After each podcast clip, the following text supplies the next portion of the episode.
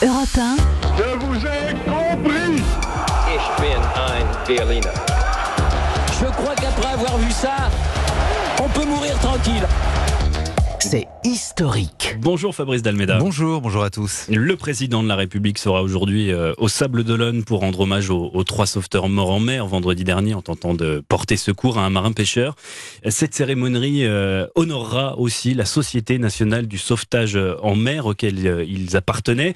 Fabrice, que représente la SNSM dans notre histoire? Ben, Des dons de soi extraordinaire. Je vais prendre un exemple. On est en 1863. Un marin, Hyacinthe Forcel, rentre au port de Blainville sur la presqu'île du Cotentin en Normandie avec son fils.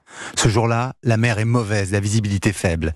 Hyacinthe entend appeler au secours sans hésiter. Il se rapproche et aperçoit deux hommes et une femme accrochés au mât d'une chaloupe, déjà submergés par la houle.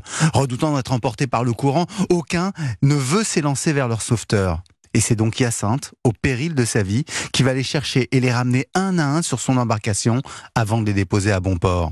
Ce n'est pas son premier sauvetage, car ce volontaire a déjà plusieurs vies sauvées à son actif. Ce héros reçoit un prix de 3000 francs de l'époque, c'est-à-dire 15 000 euros d'aujourd'hui à peu près, de la Société centrale du sauvetage des naufragés, créée en 1865, sous le Second Empire, précisément pour fédérer les créations de stations de sauvetage locales. C'est un des ancêtres de la SNSM actuelle? Oui, exactement. La Société nationale du sauvetage en mer est née de la fusion de cette association avec la Société des hospitaliers sauveteurs bretons. Mais longtemps après, à cause des destructions dues à la Seconde Guerre mondiale, c'est donc seulement en 1967, sous l'impulsion d'un préfet maritime, Maurice Amann, que la SNSM est née. Amann, qui d'ailleurs en a été le premier président. Est-ce que le principe du bénévolat est, est demeuré au cœur de cette association? Oui, toute la beauté est là.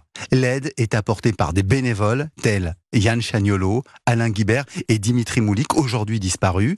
Le matériel est acheté grâce aux dons privés, parfois avec des aides publiques. Les seuls professionnels à y être actifs sont les marins-pompiers de Marseille, des militaires.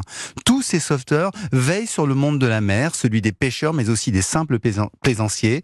Générosité, courage, vous l'avez dit, voilà ce que célébrera l'hommage national au Sable d'Olonne. Merci beaucoup Fabrice Dalmeda pour cette histoire euh, étonnante euh, de la SNSM et je vous dis à demain.